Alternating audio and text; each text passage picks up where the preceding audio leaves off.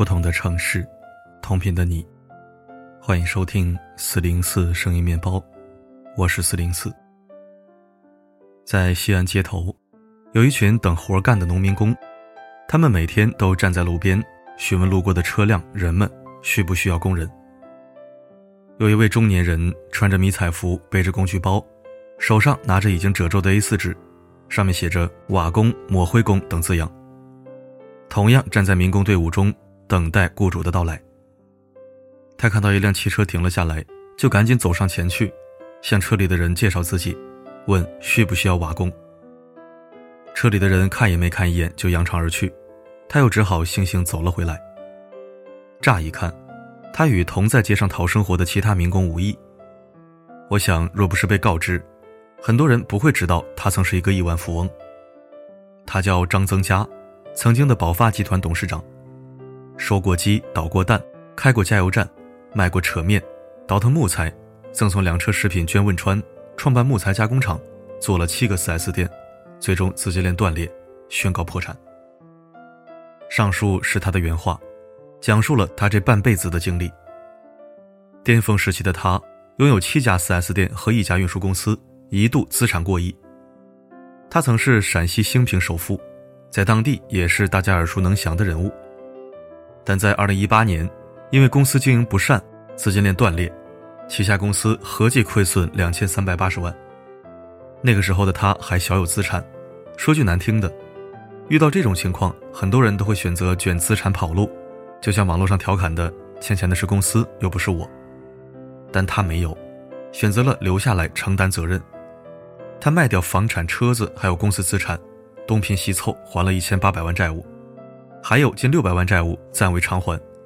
由于压力过大，他患上了脑梗，好在抢救及时，慢慢恢复健康。他沉寂了两年多，经历了无数次的思想斗争，最后选择再次面对。他开始想办法谋生，因为没有资金，也没有什么文化，他只能拿起工具袋，靠着手艺当起泥瓦工。他也做过不收钱的事儿，疫情期间。他参与了西安方舱医院的建设。前段时间，张增加因为当街下跪上了热搜。那天，他像往常一样在街头找活，一个拍视频的人认出了他，这不是宝发集团的张总吗？张增加闻言直接说道：“不要叫我张总，叫我张老赖。”本打算走了的张增加又回头，对拍视频的人说：“我想借你的平台跟我的债主们说两句话，行不行？”获得允许后。他边说着“我给大家跪下来说”，一边下跪，于是就有了他当街下跪的一幕。我是张增加，只有你们还记得我。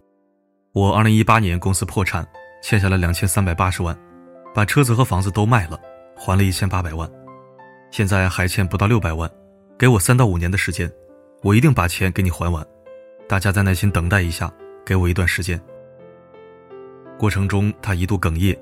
旁边有位大姐一直想把他拉起来，但他坚持跪着说完。围观的工友们和路人们听他讲述的身世，也有许多感动落泪的，更多的则是对他竖起了大拇指。都说膝下有黄金，他跪下了，但没有人嘲笑他，也没有人去侮辱他。视频在网络上曝光后，一堆人称他是真爷们儿，无数人希望他能真的东山再起。这一幕令人心酸不已。但他的韧劲与诚信，也让很多人打心底佩服。二零零八年汶川地震时，张增佳曾投身救灾行动，亲自将物资运往四川，在当地贡献了自己的一份力量。如今，很多四川网友看到他的经历，纷纷留言说：“张总开个直播带货吧，我一定会支持的。”我想，这大概就是善意带来的回馈。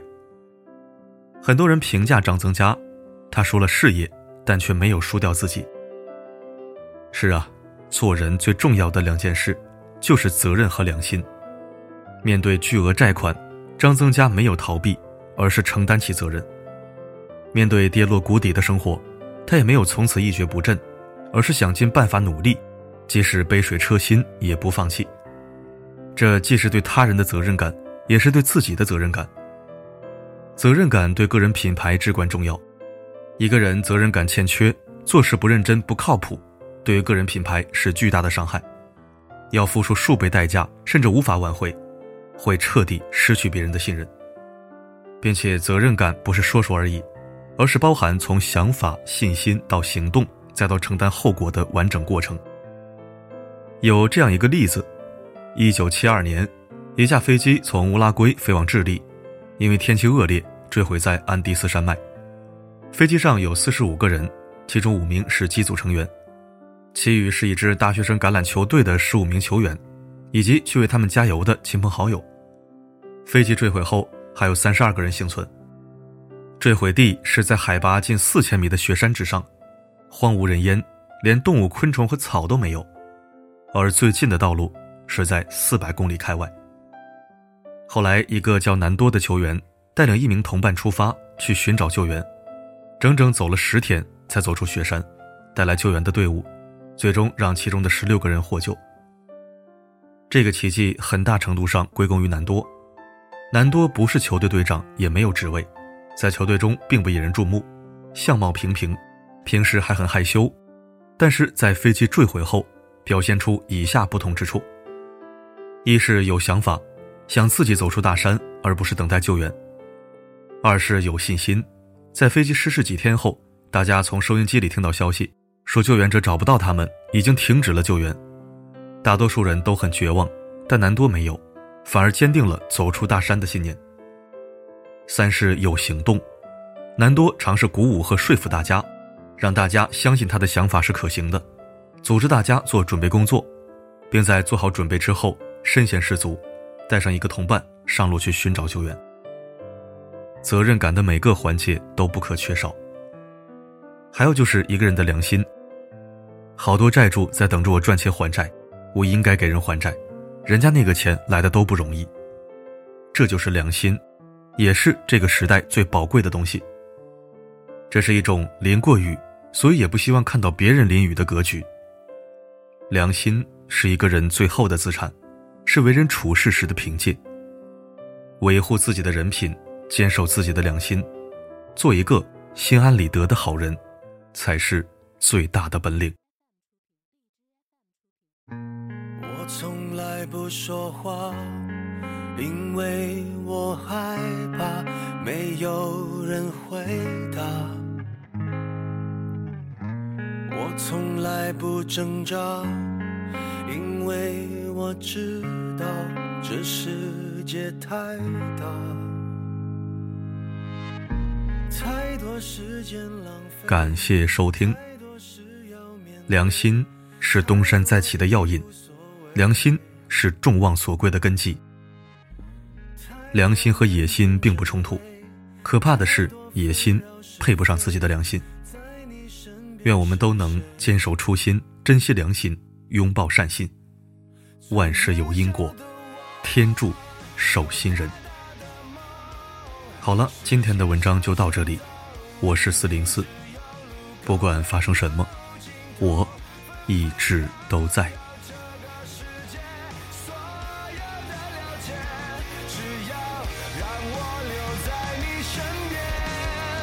最渺小的我有大大的梦我愿意安静的活在每个有你的角落。如果生活还有什么？会让你难过别怕让我留在你身边都陪你度过。